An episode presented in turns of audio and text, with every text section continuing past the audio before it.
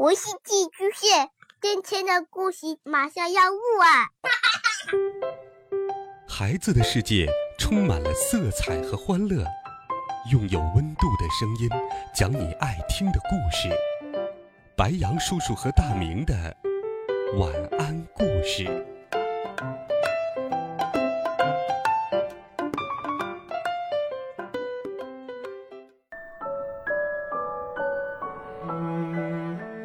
小朋友们、同学们，大家好，欢迎收听白羊叔叔讲故事。今天，白羊叔叔讲故事，继续给小朋友们准备了好听、温暖的有趣故事。我们一起来听发脾气的毛尔东。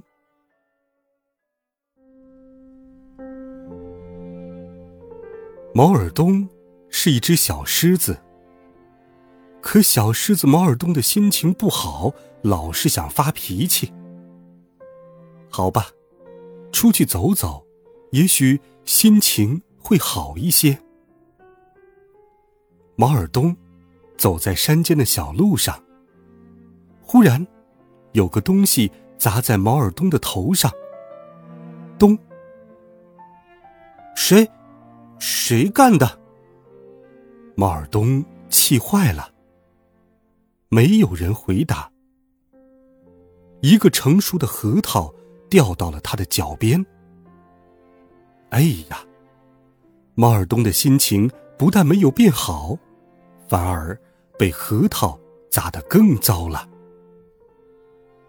核桃啊，核桃，看我怎么教训你！毛尔东气冲冲的把核桃扔到地上。找来一把锤子，举锤朝着核桃砸去。没想到锤子砸偏了，正好砸在了毛尔东的手上。哎呦！毛尔东疼得抱着手跳了起来。锤子砸得毛尔东火冒三丈。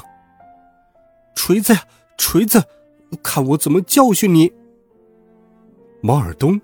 拎起锤子，一阵风似的跑到小池塘边，把锤子扔进了池塘里。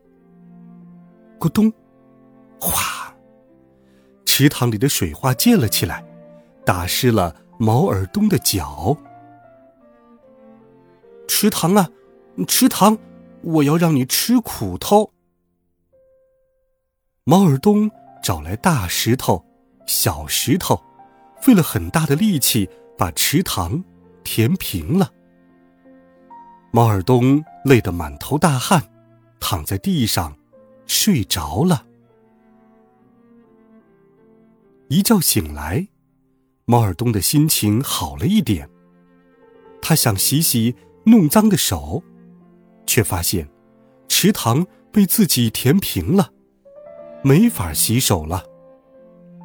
毛尔东想。我是喜欢池塘的呀，就因为刚才发了脾气，才砸了核桃，扔了锤子，填平了池塘。毛尔东，你不该发脾气。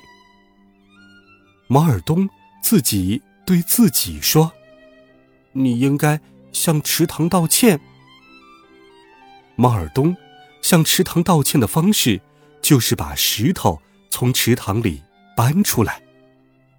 还应该向锤子道歉。毛尔东把锤子从池塘里捞出来，洗干净。还应该向核桃道歉。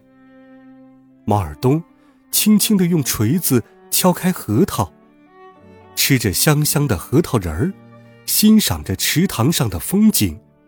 毛尔东笑了。嗯，不发脾气时的心情。真好，毛尔东自言自语道：“这个下午，他过得惬意极了。”好了，孩子们，这个童话故事白羊叔叔就给你讲到这里，希望你能够喜欢。你认为毛尔东发脾气的时候的做法对吗？如果。你生气的时候，你会怎么办呢？你有控制生气情绪的好办法吗？欢迎留言告诉白杨叔叔。微信公众号搜索“白杨叔叔讲故事”，或者喜马拉雅电台都能够找到我的位置。温暖讲述，为爱发声。我们明天见，晚安，好梦。